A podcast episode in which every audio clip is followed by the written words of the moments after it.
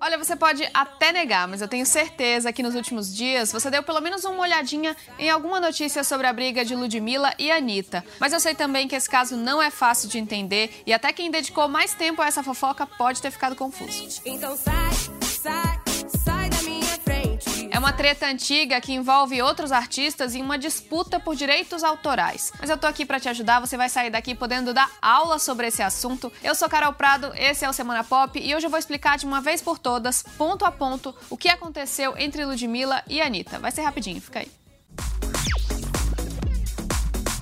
Bom, muita gente deve lembrar, quando a Anitta e a Lud começaram a fazer sucesso, já existia um boato de rivalidade entre as duas. Mas eles não se baseavam em nada além de serem duas cantoras de funk disputando o mesmo mercado. Aí vieram os tempos de paz entre elas, mais precisamente o começo de 2019. As duas lançaram juntas a música Favela Chegou, que fez parte de um DVD ao vivo da Lud.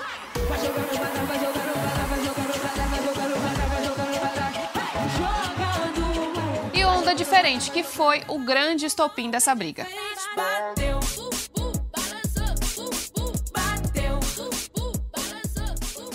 Vamos pular um pouquinho agora para 2020. A Lud não gostou de ver a Anitta citando o nome dela numa live. E aí, nessa semana, ela postou um vídeo elaboradíssimo de quase 11 minutos com direito a trilha e narração expondo áudios da Anitta.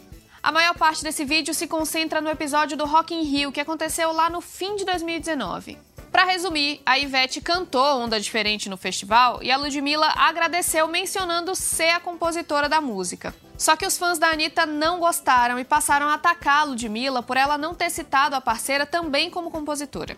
Naquela época, o nome da Anitta aparecia nos créditos da composição e não só entre os intérpretes, que é quem canta a música. Segundo a Ludmilla, o que tinha ficado acertado é que ela, a própria Ludmilla, ia dividir a composição só com o Snoop Dogg, que também participa de Onda Diferente. Tem eu como compositora da música? Eu acho difícil, porque eu não pedi nada. Eu, é, só se a p da Warner colocou.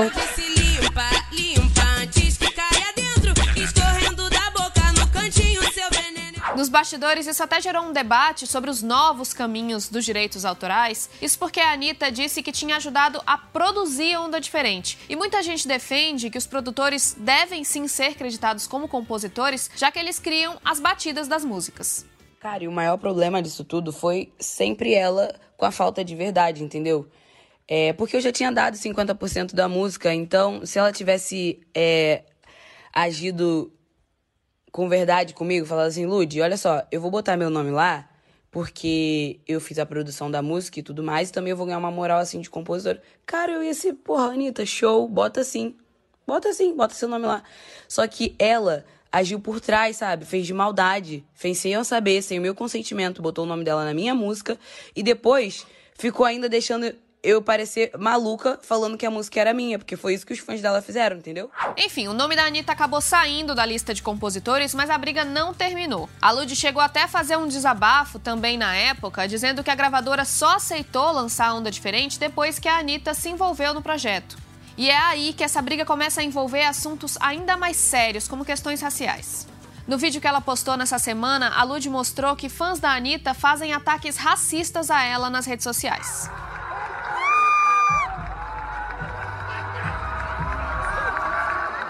Ela também fez outras acusações que envolvem diretamente a cantora. Teve uma época que ela me chamava de Projetinho de Alcione, era meu apelido por ela. Na, no pessoal dela, era Projetinho de Alcione, como se isso fosse uma ofensa, entendeu? De fato, a Anitta tem mesmo um exército bem organizado de fãs que tem ligação direta com a equipe dela. Mas segundo ela, a Anitta, esse grupo é dedicado a missões do bem, tipo alavancar músicas dela ou arrecadar votos em premiações. A Anitta não se manifestou diretamente sobre a briga com a Ludmilla, mas condenou as mensagens racistas e disse que vai acionar a justiça contra quem faz isso. E no fim de tudo, a Lud aproveitou esse bafafá todo para divulgar a nova música dela, que vai ser lançada em julho e tem tudo a ver com a situação. Ouve aí. Limpa, limpa, que caia dentro, no cantinho da boca, escorrendo.